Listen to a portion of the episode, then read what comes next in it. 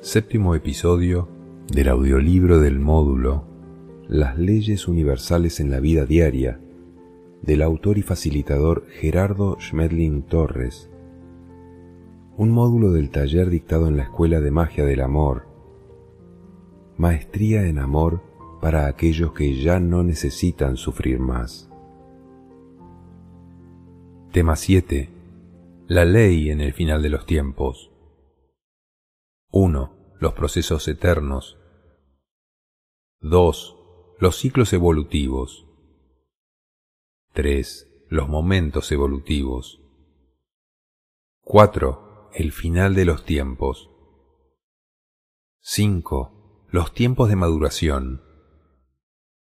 6. Los rastreos genéticos. 7. Los porcentajes planetarios. 8 los malignos. 9. ¿Qué reencarna y qué no reencarna? 10. El cielo y el infierno. 1. Los procesos eternos. En el universo todo sucede eternamente, en el instante presente, y la interacción entre los niveles es constante. Para el planeta como cuerpo celeste, no existe el tiempo entre el día y la noche, como existe para sus habitantes, porque el día y la noche están siempre presentes al mismo tiempo, estando sujetos al paso del tiempo solamente los seres que ocupan un punto fijo sobre la superficie del planeta. El universo es un presente continuo que en todo momento contiene la totalidad, y todos los niveles y procesos están presentes al mismo tiempo, cambiando solamente su ubicación en el espacio, cuando ya no corresponden al lugar o proceso de evolución presente en un sitio determinado. El tiempo es entonces totalmente relativo y solamente válido para los seres que aún no tienen la capacidad del desplazamiento instantáneo y por lo mismo se encuentran sujetos a un punto fijo y sometidos al paso del tiempo. 2. Los ciclos evolutivos. Para el planeta, sus días y ciclos son diferentes que para nosotros, sus habitantes. Sin embargo, influyen también en nuestros procesos evolutivos individuales. Cada 25.920 años, nuestro sistema solar completa un ciclo alrededor de la estrella Alción, que llamamos el año cósmico. Este año cósmico está dividido en doce eras o meses cósmicos, correspondiéndole a cada uno un promedio de 2160 años.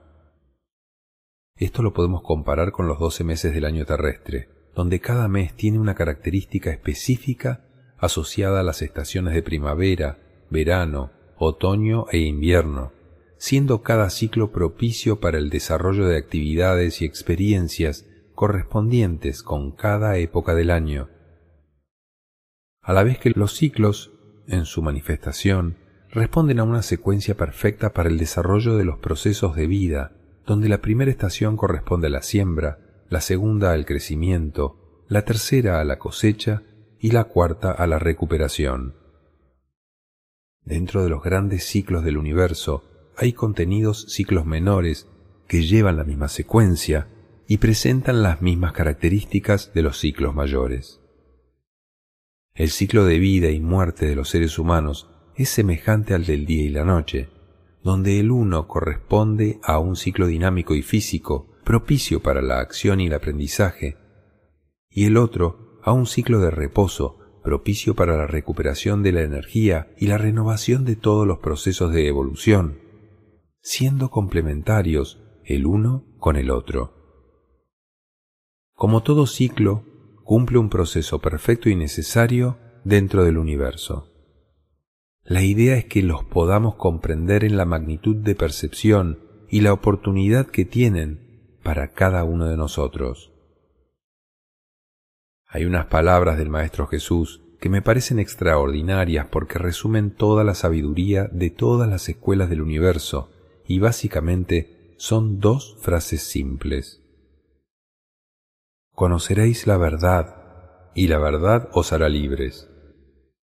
Esta frase significa que no hay por qué temer a nada en el momento en que yo conozca la verdad, porque entonces sabremos lo maravilloso que somos nosotros, los hijos de Dios.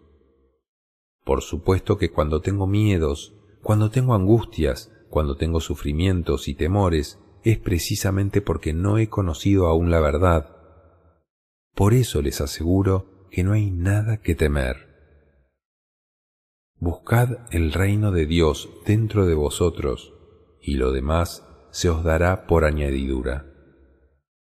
No hay necesidad de buscar ninguna cosa en el mundo de las formas, porque el mundo de las formas, el mundo de la materia, solamente es el resultado de lo que cada uno de nosotros ha construido en su propio interior.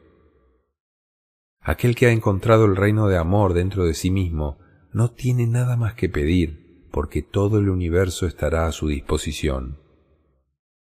Estas son las añadiduras.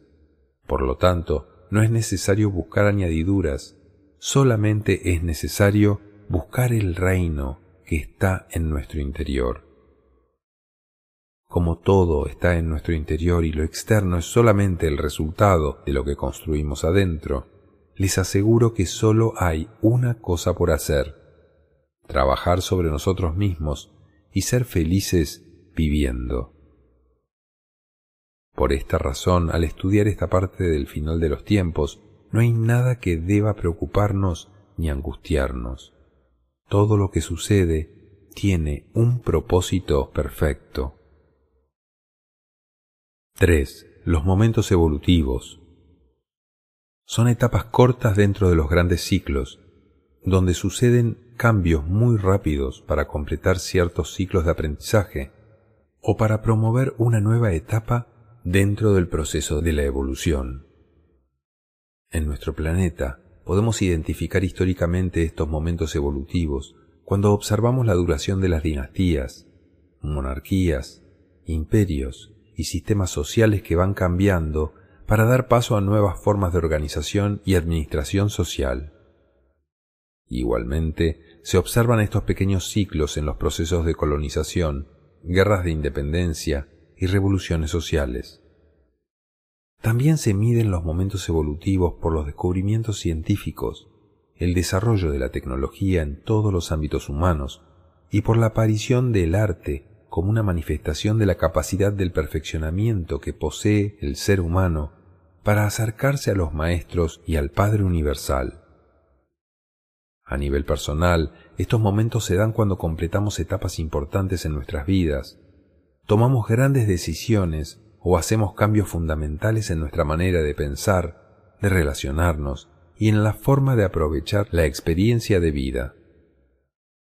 Todas las situaciones que vivimos a nivel personal, social, global o planetario realmente son un instante evolutivo en el universo. A veces a nosotros nos parecen largos. En realidad son solamente espacios muy rápidos. Realmente no hay nada de qué preocuparnos, solamente es observar que cada situación, cada ciclo y cada momento evolutivo tiene una función necesaria dentro del orden del universo. A un momento le sigue otro, y el siguiente siempre será mejor que el anterior, porque estamos en un proceso de crecimiento constante. Observen de involucrarse con aquello que están haciendo, y no con aquello que está muriendo. ¿Cómo haríamos para hacer eso ahora? ¿Con qué nos vamos a sintonizar para tener un momento maravilloso? Recordemos que el sintonizador del cual estamos dotados todos los seres humanos se llama pensamiento.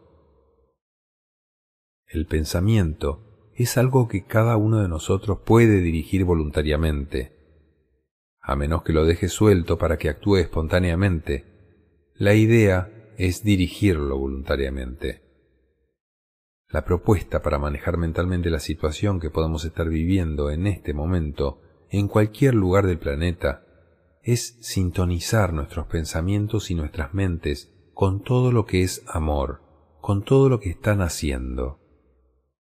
lo único que está muriendo es aquello que ya no es útil para la experiencia de la comprensión de amor. Por eso necesita ser transmutado y cambiado, y eso es lo que llamamos morir. Recuerden las tres frases de la sabiduría en la acción de amor. Pensar lo mejor, decir lo adecuado y hacer lo necesario. Todos necesitamos tener en cuenta esto para vivir un momento maravilloso. No te preocupes por el momento que vive tu vecino, el tuyo es diferente. Necesitas dirigir tus pensamientos voluntariamente para poder pensar lo mejor, porque si permites que tu pensamiento sea captado por las circunstancias externas, seguramente no pensaremos lo mejor. 4. El final de los tiempos. Todos los ciclos del universo, desde los más pequeños, como los ciclos alternos de un impulso eléctrico, o los ciclos del día y la noche, hasta los ciclos inconmensurables como la expansión y contracción del universo, están regidos por el principio universal de la acción-recuperación, donde en la acción se invierte la energía y en la recuperación se acumula nuevamente la energía para la próxima acción. Igualmente, el ciclo de los 26.000 años que tarda nuestro sistema solar en su giro alrededor de Alción, está regido por este principio de la acción-recuperación, por lo cual aproximadamente cada 13.000 años tenemos para el planeta Tierra un invierno y un verano cósmico. El punto de transición entre una y otra estación toma 40 años y se conoce como el final de los tiempos, donde se inicia todo un proceso de renovación de las estructuras geológicas los sistemas sociales y las experiencias humanas sobre todo el planeta Tierra. Al final de los grandes ciclos del sistema solar, aproximadamente cada 13.000 años, comienza la fase de transición que da paso a una nueva etapa del proceso de evolución humana en el planeta. Actualmente, el planeta se encuentra dentro de la fase de transición que comenzó en el año 1981 y se extenderá hasta el año 2021 cuando el sistema solar estará totalmente posicionado en el nuevo ciclo de evolución. Las fases de transición entre los ciclos que terminan y los que comienzan se reconocen por el agotamiento de los recursos naturales, la contaminación del medio ambiente, el deterioro de las estructuras sociales, el aumento de los niveles de pobreza, las posiciones ideológicas irreconciliables, las grandes depresiones económicas, el colapso de los sistemas financieros, la corrupción desmesurada, las guerras cada vez más destructivas, la violencia y la agresión generalizada, las crisis de las parejas, el desbarajuste familiar, el aumento de la inseguridad y el terrorismo originado en el odio y el deseo de venganza. Al iniciarse las fases de transición, los maestros de ley liberan la información necesaria para facilitar que todas las personas puedan aprovechar su momento evolutivo para acceder a un nuevo nivel de mayor satisfacción. Razón por la cual, a partir del año 1987, se levantó el hermetismo para el planeta Tierra, quedando disponible para todas las personas la posibilidad de consultar cualquier tipo de información a través de los diferentes medios de comunicación. Esta apertura de la información y la libertad individual para escogerla le permite a cada persona establecer su propio estado de desarrollo interior a través de identificar las opciones externas que él mismo escoge por la ideafinidad. A este proceso de autoclasificación se le ha llamado juicio final. Cada uno de nosotros va a hacer una evaluación de sí mismo cada uno de nosotros decide aquello que considera que es lo más apropiado frente a las situaciones dentro de las cuales está viviendo, y esas decisiones son los que se llama autoclasificación. Las decisiones son algo absolutamente personal. Aun cuando a veces nosotros culpemos a los otros de nuestras decisiones, la verdad es que nadie decide por otro. Cada uno de nosotros decide por sí mismo, decide lo que piensa, decide lo que dice y decide lo que hace. La autoclasificación, mal llamada juicio final, la podemos comparar con el proceso que se da al final de un ciclo agrícola, cuando se escoge la cosecha y se clasifica el producto de acuerdo con sus cualidades, en semilla, alimento y abono. Se reorganizan y se les da mantenimiento a todas las herramientas y elementos necesarios para el proceso agrícola, dejando todo dispuesto para el próximo ciclo de siembra. Los seres humanos al final de los ciclos evolutivos nos autoclasificamos de acuerdo con el desarrollo de la conciencia y la comprensión adquirida, que se manifiesta en todos nuestros comportamientos y en la forma en que escogemos todo aquello que conforma nuestra rutina de vida, como vestuario, alimentación, diversiones, lecturas, música, socialización, relaciones, actividades, pensamientos, lugares, etc. Para que la autoclasificación sea posible, al final de los tiempos, debe estar disponible toda la gama de opciones, para que cada cual pueda escoger libremente aquello con lo que se identifica su nivel de comprensión interna. Por esta razón, el final de los tiempos se caracteriza por la desaparición total de la censura y la pérdida de lo que llamamos valores morales, lo que permite a cada individuo manifestarse de acuerdo a su estado real de desarrollo interior.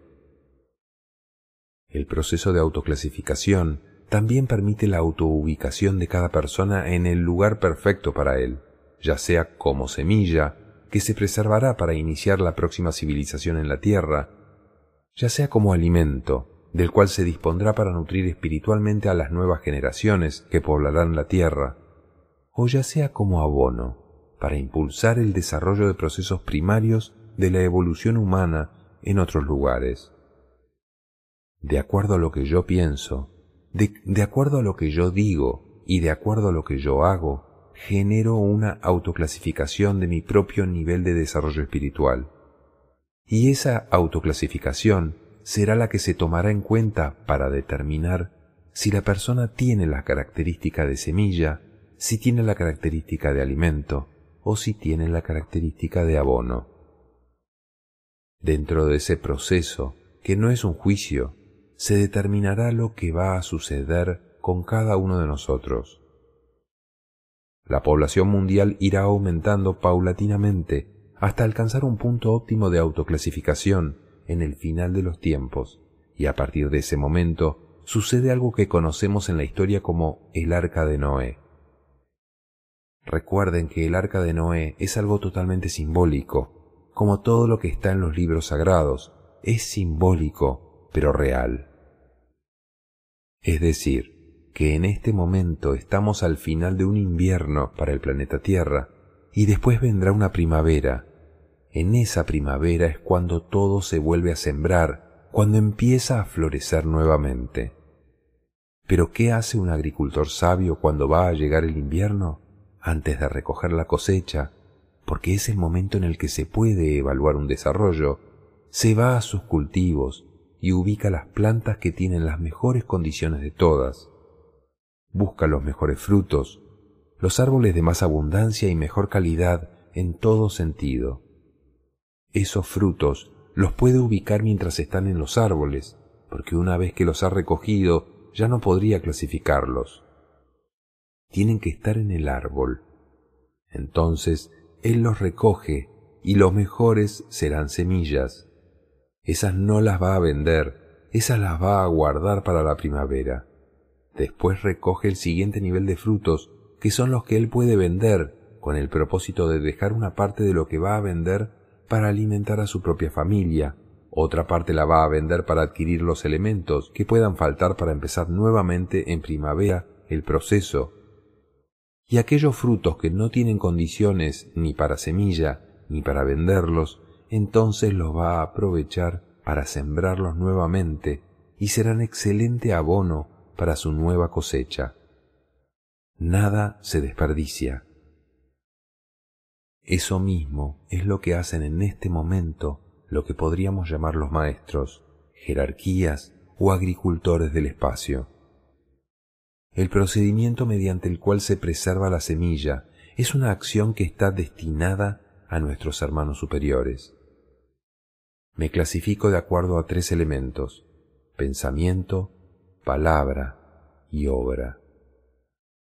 Me ubico en un lugar exacto donde podré ser preservado o trasladado según la clasificación que haya obtenido. La semilla será preservada, físicamente preservada. Eso significa que hay arca de Noé, pero por supuesto que no es Noé ni es un barquito de madera, sino que hay algunos lugares dentro del mismo planeta donde puede haber un cambio de eje, donde lo de abajo va a quedar arriba y lo de arriba va a quedar abajo. Para que se invierta el reloj de arena, algunos lugares pueden ser no afectados para nada, en otras ocasiones la semilla podrá ser simplemente ubicada en otro lugar, un arca. Por lo general las arcas son las naves de nuestros hermanos superiores. Nosotros en el planeta Tierra no tenemos la tecnología suficiente como para pensar en hacer frente a un cataclismo planetario. Pero eso, para el universo y para los maestros, no es ningún problema. Los ángeles y los maestros de los campos no físicos no nos pueden dar la mano directamente porque ellos no son físicos y nosotros somos físicos. Por lo tanto, un ser no físico no se puede tomar de la mano de uno físico, no tiene de dónde tomarle. Entonces, lo que se necesita son seres físicos, y esta es una condición que tienen nuestros hermanos superiores, y además tienen la tecnología. Ellos dentro de las varias funciones que tienen en nuestro planeta, son aproximadamente 40 civilizaciones las que están en este momento vigilando el planeta, tienen la función, dentro de los tiempos de maduración, de vigilar que los procesos no se salgan de lo que está dispuesto dentro de la perfección del universo, y al final de los tiempos recoger las semillas para poder volver a sembrar el planeta no necesita estar en ningún lugar especial. En cualquier lugar donde pueda estar, si la persona es semilla, será preservada. Por lo tanto, ponerse a buscar lugares es inútil. Por eso dice la Biblia, en el momento del final de los tiempos, donde quiera que estés, deja lo que estés haciendo, porque ya no es tiempo que hagas nada más allí. Hay mucha sabiduría en los simbolismos que encontramos en los libros sagrados. Por supuesto, aquí no hay nada para tenerle miedo a ninguna cosa. Durante el tiempo que dure el asentamiento en el planeta para volver a ser apto para sembrarlo, la semilla estará totalmente preservada. Una vez se estabilice el planeta, la semilla será nuevamente depositada en la tierra, y el alimento son todos los espíritus que, teniendo una condición de desarrollo evolutivo correspondiente con la semilla, serán los hijos de las semillas y los abonos son las personas que no habiendo alcanzado a completar el curso para iniciar primavera, irán a otros lugares para abonar nuevos procesos de civilización. Es decir, que cuando un estudiante suspende un curso y va a repetir ese curso que ya había hecho o iniciado, él puede ser un maestro de aquellos que apenas están empezando, y ese es el trabajo del abono. Es un lindo trabajo también, es una gran oportunidad. En este momento en el planeta Tierra existen aproximadamente unos dos mil millones de seres humanos que corresponden a la condición de abono de un proceso muy anterior al nuestro. Es decir, vinieron aquí con el propósito de completar un curso, de servir a otros que estaban aún más atrasados que ellos, y prepararse para ser semilla posteriormente. Eso puede ser la cuarta parte de la humanidad en este momento. El alimento son todos aquellos espíritus que, no habiendo sido semilla, que no fueron preservados físicamente, pero sus espíritus tienen suficiente desarrollo como para poder ser los hijos de las semillas. Porque estamos hablando de un nivel superior, que aproximadamente es el cuarto nivel de evolución. Por lo general, después de cada ciclo, un proceso bastante óptimo de desarrollo espiritual es cuando más o menos el 10% de una humanidad ha alcanzado un nivel espiritual como para pasar a otro nivel de semilla y también de alimento. En ese momento se puede hacer una delimitación. Hay dos formas de delimitar. separando del lugar a los más evolucionados o separando a los más atrasados. Depende del desarrollo mismo del planeta. Si el planeta es apto para albergar una civilización del tercer nivel y un 10% de la población alcanzó el cuarto nivel, ese 10% tendrá que ir a otro planeta que tenga cuarto nivel. Pero si el proceso fuera al revés, que el planeta hubiera alcanzado la capacidad para albergar un cuarto nivel, entonces tendríamos que hacer lo contrario, dejar ese 10% y llevarnos el 90% a otro lugar. Dicen los maestros que posiblemente el planeta ya esté listo, después de muchos asentamientos, para albergar una civilización de cuarto nivel. El mismo proceso purifica el planeta. Al final de los tiempos, nuestros hermanos superiores o los maestros utilizan algo que ellos llaman el rayo blanco. Nosotros nos estamos preocupando por la contaminación del ambiente, por la preservación de las especies, por el no deterioro de muchas situaciones de orden nacional. Eso es un juego que necesitamos hacer para la evolución, pero ese juego, para nuestros hermanos superiores y mayores, es como el juego de un niño que está rompiendo un vasito porque necesita aprender lo que significa romper. Pero el papá sabe que mañana pondrá otro vasito sin problemas. Entonces el que nosotros contaminemos y arrasemos el planeta es como si hubiéramos roto un vasito. Esto, para el universo, no tiene ninguna importancia. El rayo blanco es algo maravilloso, convierte todo lo que toca en humus, en materia orgánica natural para volver a sembrar lo que quieras. Es decir, todo lo que nosotros hemos extraído del planeta, el metal que hemos convertido en edificaciones, en vehículos, en máquinas, en concreto, el cemento, el petróleo, todo lo que hemos desorganizado en el planeta, las grandes ciudades y todo lo que nos parece que no se va a reciclar en no sé cuántos millones de años, pasa el rayo blanco y en cuestiones de segundos todo es nuevamente humus. Una ciudad gigantesca como Tokio, como Los Ángeles, en cuestión de segundos, puede ser un campo fértil para sembrar flores, la manera de irse clasificando es por el pensamiento, palabra y obra. Depende de lo que yo pienso, depende de lo que yo digo y depende de lo que yo hago. Así es como se mide un desarrollo de conciencia. Por eso, el Maestro Jesús dijo algo muy sencillo. Por sus frutos los conoceréis. Aquí hay dos árboles que se ven los dos muy bonitos, pero vamos a mirar qué fruto da cada uno. ¿Cuál es el fruto de esta analogía? El fruto es básicamente lo que tú haces, porque lo que tú haces está respaldado en lo que dices y en lo que piensas. ¿De dónde surge una acción? Una acción surge de lo que yo pienso. ¿De dónde surge una palabra que yo diga? De lo que yo pienso. Si veo la acción, es claro que estoy viendo lo que la persona piensa, porque de ahí surgió. 5. Los tiempos de maduración.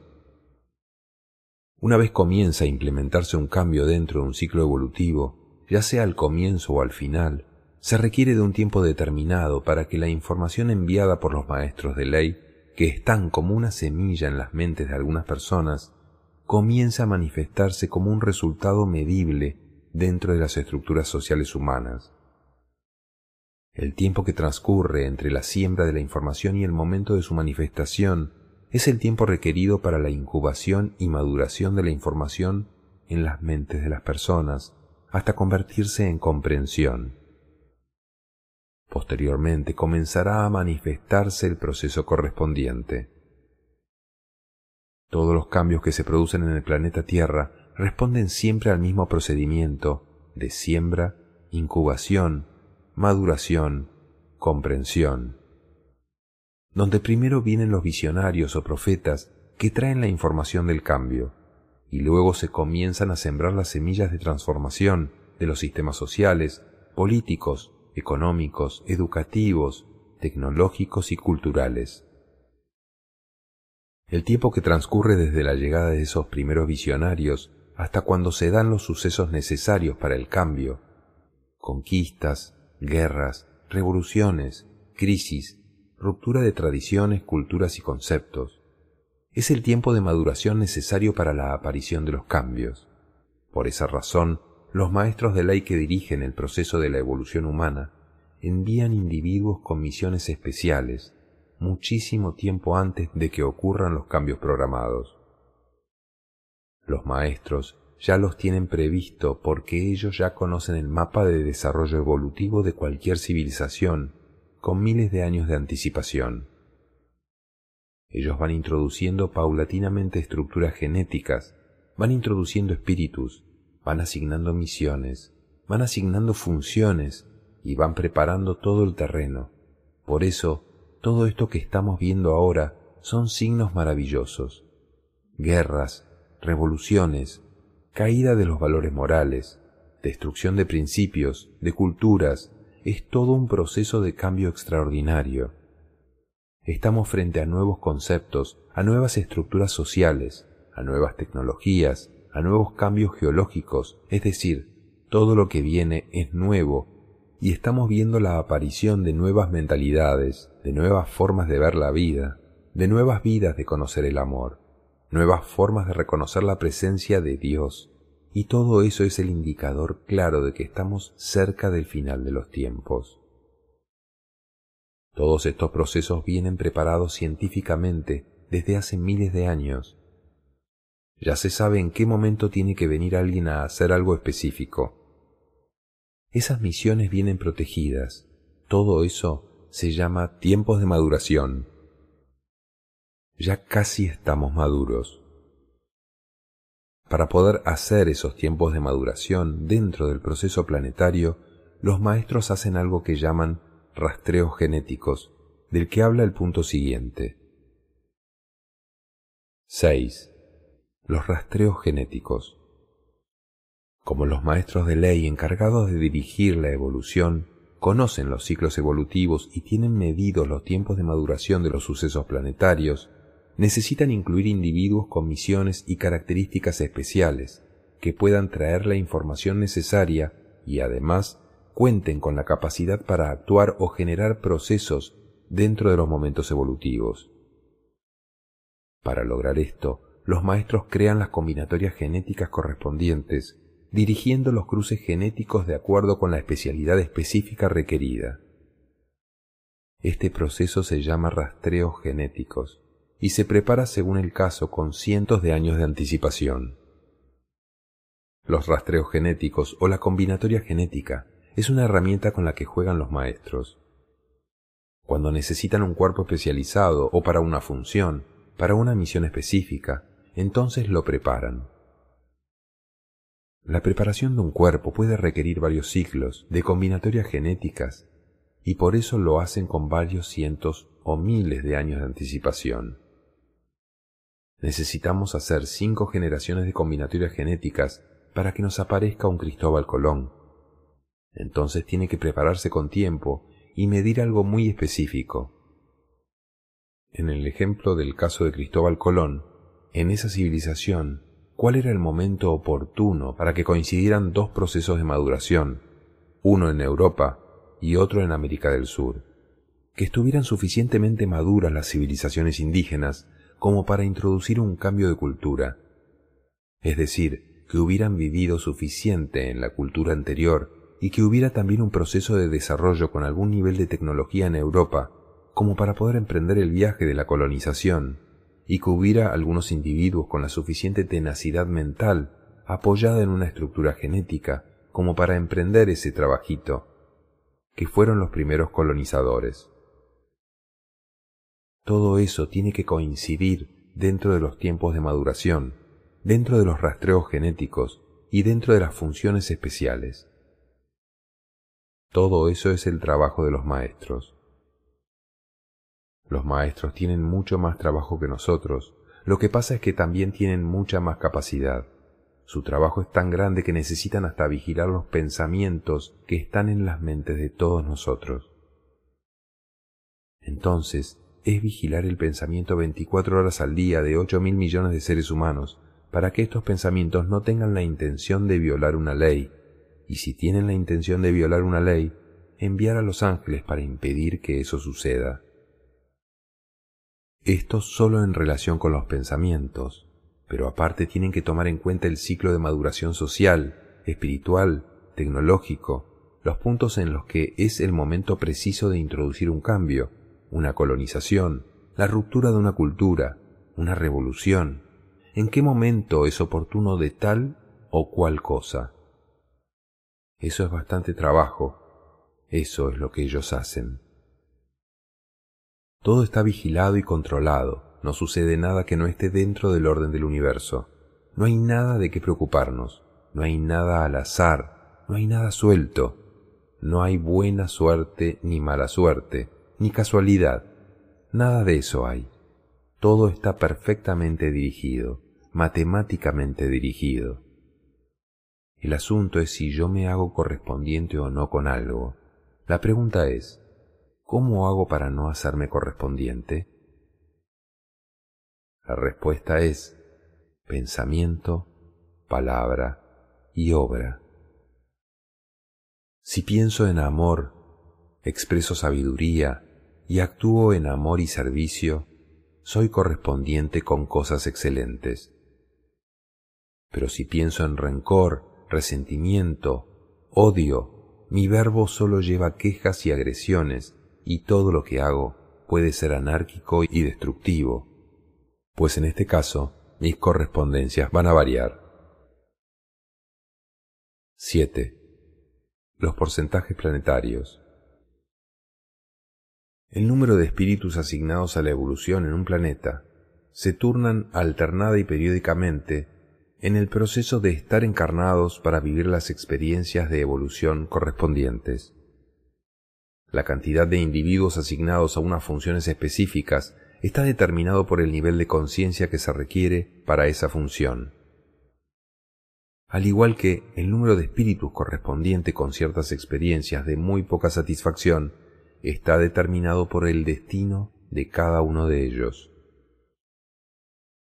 En el planeta existen porcentajes específicos para cada tipo de misiones, funciones o experiencias personales, las cuales son determinadas de acuerdo con la necesidad de los espíritus en evolución. Estos porcentajes planetarios son establecidos por los maestros de ley encargados de dirigir la evolución. Los porcentajes asignados corresponden exactamente a experiencias específicas por vivir de cada persona. Así pues, podemos reconocer un porcentaje específico de mendigos, ladrones, minusválidos, trabajadoras sexuales, niños abandonados, antisociales, psicópatas, enfermos, homosexuales, atletas superdotados, científicos, pobres, ricos, etc. Los porcentajes varían en la medida en que las necesidades de toma de conciencia cambian, y los maestros vigilan para que estos porcentajes no sean cambiados por la ignorancia, el capricho o los sentimientos del ser humano. La densidad de la población mundial aumenta progresivamente en la medida que se acerca un final de ciclo planetario, teniéndose la mayor densidad en el momento final, para dar la última oportunidad de la autoclasificación al mayor número de individuos posible, es decir, la posibilidad de lograr la comprensión que los haga correspondientes con una civilización superior, así sea en el último momento de sus vidas, o eventualmente alcanzar el despertar de la conciencia, lo cual se conoce como la resurrección de los muertos. 8. Los malignos.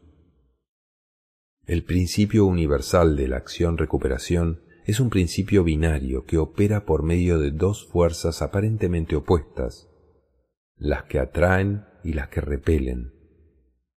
Por la interacción armónica de estas dos fuerzas se mantiene el equilibrio universal. En este sistema binario, unas fuerzas se encargan de crear y mantener las formas de vida y su funcionamiento, mientras que las otras tienen la función de extraer la energía que se acumula en las formas creadas para producir la acción, el dinamismo y el movimiento del universo, manteniendo el equilibrio entre lo creado y su funcionamiento.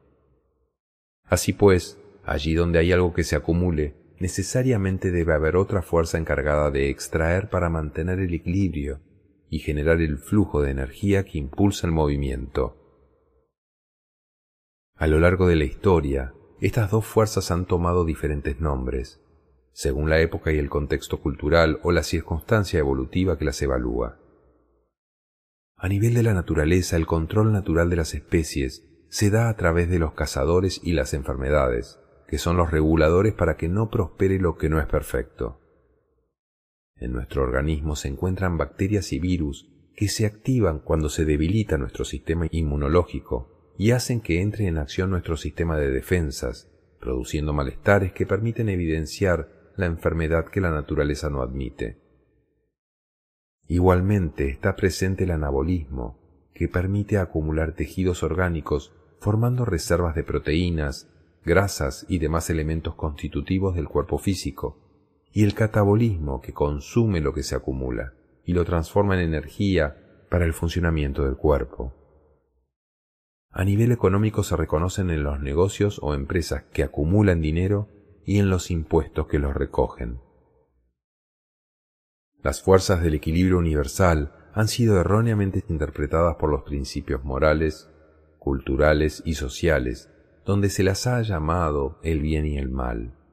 Las fuerzas del otro lado, las fuerzas blancas y las fuerzas negras, los malignos, etc. Estas falsas interpretaciones han llevado a las personas a creer que existe injusticia o fuerzas oscuras interesadas en causar el mal, llenándose de miedos, y estableciendo una lucha inútil contra lo que ellos creen ser la causa de todos sus problemas y sufrimientos. Las fuerzas del equilibrio son inseparables y jamás la una podrá excluir a la otra, puesto que constituyen la manifestación misma del universo y de las leyes que lo rigen. Las fuerzas blancas corresponden a la manifestación creadora de la divinidad y las leyes que rigen su funcionamiento, mientras que las fuerzas negras son las creadoras de los procesos pedagógicos del aprendizaje para que lleguemos a comprender la divinidad en todas sus manifestaciones de amor.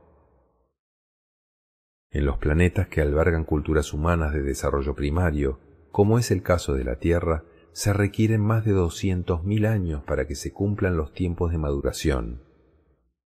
Este tiempo es llamado por algunas filosofías tiempo de cuarentena, que se percibe como castigo y del cual se responsabiliza a Lucifer, Luzbel, Satanás y Belcebú, cuya misión ha sido interpretada como una rebelión contra los procesos divinos de la creación y las leyes universales que los rigen. Sin embargo, la misión de estos seres es llevar la luz, sabiduría, a las mentes que se encuentran en estado de oscuridad, ignorancia.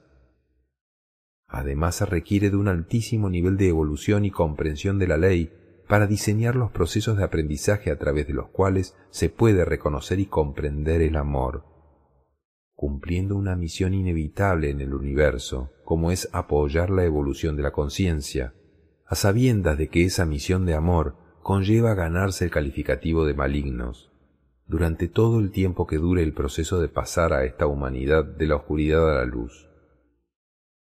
En este final de los tiempos culmina para el planeta la cuarentena, y ya no corresponden procesos predominantes del flujo inverso, sino de contraste armónico, y los malignos serán liberados de este calificativo por la comprensión del amor, y todo el planeta reconocerá la resplandeciente luz del Padre detrás de todos los procesos del universo. Nosotros interpretamos equivocadamente los sucesos que son perfectos en el universo Todavía seguimos haciendo eso. Leemos las noticias y empezamos a confrontarnos y decimos, esto es terrible, esto es un drama, esto es una catástrofe. Pero ¿cómo Dios permite que esto suceda? ¿Y dónde están los ángeles? ¿Y qué pasó con los maestros? ¿Y por qué no intervinieron? ¿Y por qué no evitan? Estamos expresándonos de una manera normalmente ignorante porque no conocemos cómo funciona el universo. Vamos a volver a decir de una manera simple, ¿por qué razón no existe el mal? La oscuridad y la luz son dos procesos que nunca puedes separar. Son constantes. Simplemente cuando activas la oscuridad es porque se desactivó la luz, y cuando activas la luz se desactiva la oscuridad, pero la oscuridad y la luz son inseparables. Precisamente cada vez que apagas la luz, lo que queda es la oscuridad. No puedes eliminar la oscuridad porque sería como que apagaras la luz. Todos esos procesos son parte de la ley de la polaridad. Lucifer, que significa el que trae la luz, simplemente es el pedagogo, el regente de todos los pedagogos del universo, el que lleva la luz donde no la hay. Y el regente de todos los administradores del universo se llama Miguel, que significa ¿quién como Dios? Y el origen de Miguel y de Lucifer es Dios. Para poder enseñar algo, que es la pedagogía, ahí es donde está la ley de evolución y es donde se diseñan los destinos. Los maestros de ley son todos los maestros que dependen de Lucifer porque son los que se encargan de diseñar los diseños pedagógicos que llamamos los destinos de cada uno de nosotros. La oscuridad calificó equivocadamente al pedagogo del universo, Lucifer, porque a él le correspondió una función que es diseñar ejercicios, y les pusimos un nombre equivocado, los llamamos problemas. Diseñar oportunidades de aprendizaje, entonces los llamamos tragedias, y diseñar procesos que faciliten la comprensión, y los llamamos dramas. No acumulamos deudas porque lo que traemos como destino no es una deuda. No tenemos pagos pendientes porque no estamos haciendo transacciones comerciales a nivel de desarrollo espiritual. Ni hay castigos porque no hay culpables. Hay funciones pedagógicas. Es como si tú fueras a castigar al profesor que ha colocado un problema a unos niños para que lo resuelvan y aprendan algo de él. O a los niños porque no pueden resolver el problema.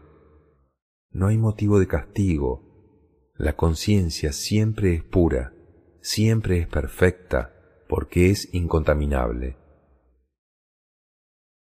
9.